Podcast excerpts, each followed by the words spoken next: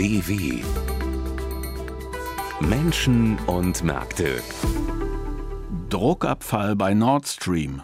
Polen eröffnet Baltic Pipe. Pleitewelle wegen Gaskrise und der Traum vom Fliegen ohne CO2-Ausstoß. Das sind unsere Themen. Am Mikrofon begrüßt Sie Klaus Ulrich. Die Ostsee-Gaspipelines Nord Stream 1 und 2 sind leck. Teilweise tritt Gas im Meer aus. Frage an unseren Korrespondenten Kai Küstner: Was weiß man über den Zustand der beiden Pipelines? Also klar ist, in der Nacht zum Montag wurde ein erheblicher Druckabfall in der Pipeline Nord Stream 2 festgestellt. Das ist die deutsch-russische Pipeline, die nie in Betrieb genommen wurde, die aber aus technischen Gründen im Wortsinn randvoll war, bislang mit Gas. Dann war ziemlich schnell klar, ein Leck südlich der dänischen Insel Bornholm ist dafür verantwortlich. Die Röhren liegen dort ja tief unten auf dem Meeresgrund. Und dann, keine 24 Stunden später, die Meldung, dass auch auf der Nord Stream 1 Pipeline kaum mehr mehr Druck herrscht. Das ist die Rohrleitung, durch die bis Ende August Moskau noch Gas geliefert hat, das dann aber gestoppt hat. Hier nun soll es gleich zwei Lecks geben, wieder in der Nähe von Bornholm, diesmal nordöstlich der Insel. Heißt also, selbst wenn man wollte, könnte derzeit durch die defekten Röhren kaum mehr Gas nach Deutschland gelangen. Gibt es irgendwelche Erkenntnisse über die Ursache der Lecks? Gesichert ist bislang gar nichts. Extrem selten seien solche Gaslecks, hat die dänische Energiebehörde gesagt. Nun treten gleich drei davon auf, an einer brandneuen Pipeline und einer, die seit vielen Jahren sehr zuverlässig Gas geliefert hatte und dann auch noch alles nicht allzu weit voneinander entfernt. In einer Zeit, in der Russland nach deutschen Angaben sich ja alle möglichen technischen Gründe hat einfallen lassen, warum es äh, Deutschland und Europa derzeit nicht mehr mit Gas beliefern könne. Natürlich regt das extrem die Fantasie Fantasie an. Aber das ist, Achtung, alles noch Spekulation. Es sind jetzt aber wohl sowohl die dänische Marine als auch deutsche Spezialisten damit beschäftigt, die Dinge aufzuklären. Und es heißt aktuell aus Sicherheitskreisen nun auch, es spreche einiges für Sabotage, wofür eigentlich nur ein staatlicher Akteur in Frage komme. Was bedeutet das für die Versorgungssicherheit in Deutschland? Erstmal recht wenig, weil ja durch die beiden Rohrleitungen ohnehin in den letzten Wochen kein Gas mehr nach Deutschland gelangte. Nord Stream 2 ist ja gar nicht zugelassen und bei Nord Stream 1 hatte Moskau den Hahn zugedreht und sich da auf technische Schwierigkeiten berufen, wobei die Bundesregierung ja stets hatte durchblicken lassen, dass sie das für ein vorgeschobenes Argument hält und es wohl eher darum geht, den Druck auf Deutschland zu erhöhen und hier womöglich eine Spaltung der Gesellschaft herbeizuführen. Also die Bundesnetzagentur hat aktuell erklärt, es gebe keine Auswirkungen Auswirkungen auf die Versorgungssicherheit. Und die deutschen Speicher sind ja derzeit ohnehin weiter gefüllt, als man das vor Wochen befürchten musste. Nämlich bei 91 Prozent liegt der Speicherstand. Eine ganz andere Frage ist natürlich, ob diese Lecks nun nicht auch langfristig das endgültige Aus für beide Ostseeröhren bedeutet. Vielen Dank an Kai Küstner in Berlin. In Deutschland wird hektisch nach neuen Gasquellen gesucht, um Ersatz für die Importe aus Russland zu finden. Sonst, so die Sorge, könnte es ein kalter Winter werden. Polen hat in dieser Hinsicht deutlich früher vorgesorgt und schon vor Jahren nicht nur nach neuen Handelspartnern gesucht, sondern auch gleich eine neue Pipeline gebaut. Am Dienstag wurde die Baltic Pipe eröffnet. Warum die neue Gasleitung trotz Weitsicht und Vorbereitung zum Schluss fast leer geblieben wäre, berichtet unser Korrespondent in Polen Martin Adam. 900 Kilometer Röhre, davon ein Drittel am Grund der Ostsee. Für Polen 900 Kilometer Unabhängigkeit. Wenn die Baltic Pipe eröffnet wird, das hat der polnische Premierminister Mateusz Morawiecki schon im Frühjahr nach dem russischen Angriff auf die Ukraine betont, dann geht es für Polen um deutlich mehr als nur ein neues Infrastrukturprojekt. Man hat versucht, das Projekt zu behindern, aber es wurde umgesetzt. Und jetzt zeigt sich, wie wichtig diese Infrastruktur ist, die uns vom russischen Erpresser, der die Pistole an den Kopf des Westens hält, unabhängig macht. Polen war im April das erste Land, dem russische Gasimporte verweigert wurden, als Warschau die Rechnung nicht wie von Moskau gefordert in Rubel begleichen wollte. Von der bestehenden Europipe, die Gas aus Norwegen nach Deutschland liefert, zweigt jetzt ein Rohr nach Osten ab, durch Dänemark bis an die polnische Ostseeküste nördlich von Stettin. Kostenpunkt 1,6 Milliarden Euro, je zur Hälfte finanziert durch Dänemark und Polen und mit 250 Millionen Euro gefördert durch die Europäische Union. Warschau hatte sich schon lange vor dem russischen Angriff bemüht, andere Quellen für die Gasversorgung des Landes zu erschließen, nicht nur aus Misstrauen gegenüber Russland, sagt der Energieexperte Piotr Maciążek. Die Baltic Pipe ist auch ein Symbol des Misstrauens zwischen Deutschland und Polen. Deutschland kann direkt aus Norwegen importieren, also hätte Polen norwegisches Gas über Deutschland organisieren können. Warum haben also die Polen eine Pipeline gebaut, die Deutschland umgeht? Wahrscheinlich aus demselben Grund, aus dem Deutschland eine Pipeline gebaut hat, die Polen umgeht. Nord Stream.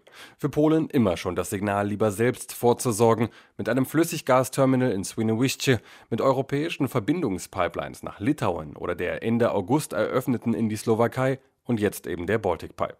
15 Jahre nachdem die ersten Verträge unterschrieben wurden, können ab Anfang Oktober bis zu 10 Milliarden Kubikmeter Gas aus Norwegen nach Polen fließen, etwa die Hälfte des polnischen Jahresbedarfs vor der Energiekrise.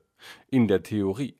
Praktisch war bis wenige Tage vor der Eröffnung nicht klar, ob und wie viel Gas überhaupt fließen wird, denn Polen hat sich eine Pipeline gebaut, aber keine Lieferverträge abgeschlossen, bemängelt Marek Józefiak von Greenpeace Polska.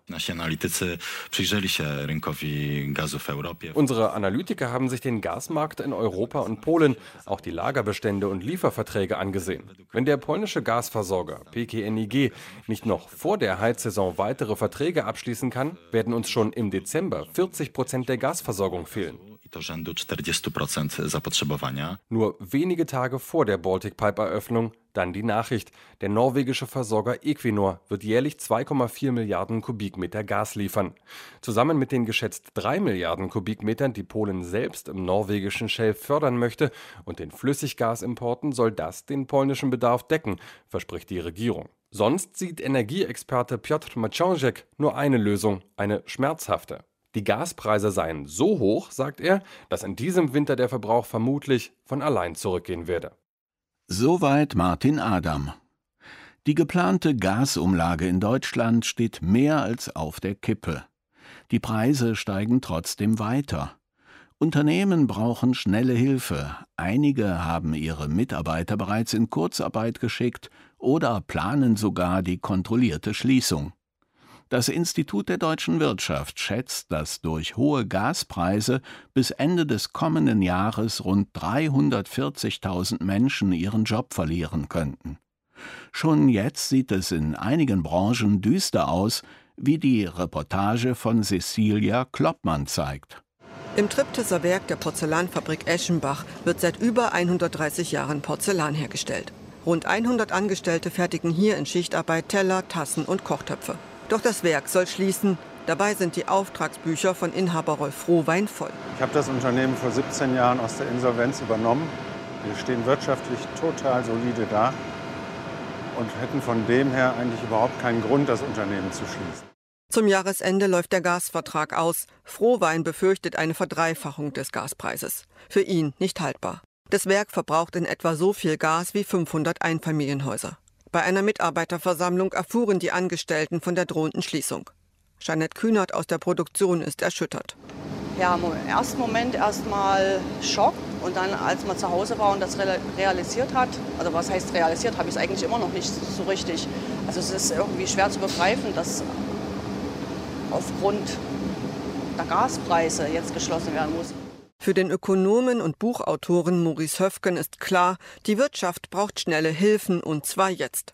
Das Grundproblem für viele Firmen ist, dass sie so einen Sandwich-Schock haben, kann man quasi sagen. Einerseits höhere Kosten und andererseits fehlt den Kunden das Geld, weil sie das ganze Geld beim Gasversorger, beim Stromversorger, bei der Tankstelle lassen müssen. Wir merken, wir rollen auf eine Pleitewelle zu, auf eine Insolvenzwelle. So sieht es auch Rolf Rohwein von Eschenbach Porzellan in Triptis. Die Hoffnung ist minimal, weil die Zeit drängt enorm. Weil natürlich haben wir genauso wie andere Branchen ein Problem mit Fachkräftemangel und die Erfahrung lehrt, wer einmal weg ist, den holst du auch nicht zurück. Ein Preisdeckel für Gas und Strom, das wäre das Mindeste, findet Rolf Rohwein. Doch die Politik ist ihm zu zögerlich. Und deshalb setzt er nun auf ein selbstbestimmtes Ende mit Abfindungen für die Mitarbeiter, statt unkontrolliert in die Zukunft zu steuern. Cecilia Kloppmann berichtete. Der Billigflieger EasyJet möchte seine CO2-Emissionen bis 2050 um drei Viertel reduzieren. Eine wichtige Rolle dabei sollen Wasserstoffantriebe spielen. Wie das funktionieren soll, erläuterten Vertreter der Airline und von Triebwerkshersteller Rolls-Royce bei einem Pressetermin. Christoph Prössel war für uns dabei. Die Pläne sind ehrgeizig, die Kosten nicht vollständig kalkulierbar. Und trotzdem hat EasyJet einen Plan vorgestellt, um bis 2050 Flüge emissionsfrei anbieten zu können. Dafür kündigte der Konzern zahlreiche Maßnahmen an. In den kommenden Jahren sollen immer sparsamere Flugzeuge angeschafft werden. Außerdem plant EasyJet umweltfreundlichere Treibstoffe einzusetzen, denen beispielsweise Anteile von Biokerosin beigemischt sind. Es gibt auch Bemühungen, um die Luftkorridore so zu verändern, dass Flugzeuge schneller und sparsamer zum Ziel kommen. Und bis 2050 sollen Flugzeuge starten, die mit Wasserstoff betrieben werden. All diese Maßnahmen, sagt der Vorstandsvorsitzende von EasyJet, Johann Lundgren, werden den CO2-Ausstoß pro Passagier um 78 Prozent reduzieren. Um die 100 Prozent zu erreichen, werden wir CO2 aus der Atmosphäre nehmen und speichern oder weiterverarbeiten. Weltweit laufen zahlreiche Projekte zur Abscheidung und Speicherung von CO2. Die Fluggesellschaft geht deswegen davon aus, dass diese Technologie in größerem Umfang bald nutzbar sein wird. Triebwerke, die Wasserstoff verbrennen, sind auch noch nicht serienreif. Rolls-Royce entwickelt eine entsprechende Turbine. Turbine. Grazia Vitadini, Technologievorstand bei Rolls-Royce. Es ist eine unserer Triebwerke, eine Gasturbine und wir sind dabei, diese zu modifizieren, sodass wir zukünftig tatsächlich äh, Wasserstoff verbrennen anstatt Kerosin. Dafür müssen einige technische Veränderungen an den herkömmlichen Turbinen durchgeführt werden. Ein bedeutender Versuch soll in den nächsten Tagen weitere Testergebnisse liefern. Und wann wird es Flugzeuge geben, die mit Wasserstoff fliegen? Airbus hat versprochen, mit äh, Zero E bei 2035 marktreif zu sein. So, wir arbeiten auf jeden Fall mit äh, diesem Termin. Umweltfreundlich ist nur der Verbrauch von grünem Wasserstoff, der aus Windkraft und anderen erneuerbaren Energien erzeugt wird. Die Produktion ist energieintensiv, der Transport von Wasserstoff technisch etwas aufwendiger. Die Kosten, die für die Dekarbonisierung auf EasyJet zukommen, will Johann Lundgren, der Vorstandsvorsitzende von EasyJet, nicht beziffern. Nein, weil es einfach noch unklar ist. Zum Beispiel wissen wir noch nicht, was ein Flugzeug, das CO2-frei fliegt, kosten wird. Nach eigenen Angaben legt EasyJet den ambitioniertesten Fahrplan innerhalb der Branche vor, hin zu emissionsfreiem Fliegen. Werden dadurch die Ticketpreise steigen, bedeutet die neue Strategie vielleicht sogar das Ende der Billigfliegerei? First of all, we will always make sure that you know we, we offer affordable prices, and a number of these initiatives we're doing is actually reducing our our overall fuel burn. Wir werden immer versuchen, sicherzustellen, günstigere Preise anzubieten, sagt Johann Lundgren. Und bei vielen Maßnahmen, die der Konzern angekündigt hat, gehe es darum, den Treibstoffverbrauch zu reduzieren und so auch Kosten einzusparen. Ein Beitrag von Christoph Prössel aus London war das. Und das war es auch mal wieder für heute bei uns. Im Namen des ganzen Teams bedanke ich mich fürs Zuhören. Mein Name ist Klaus Ulrich. Auf Wiederhören, bis bald und machen Sie's gut. Das war ein Podcast der DW.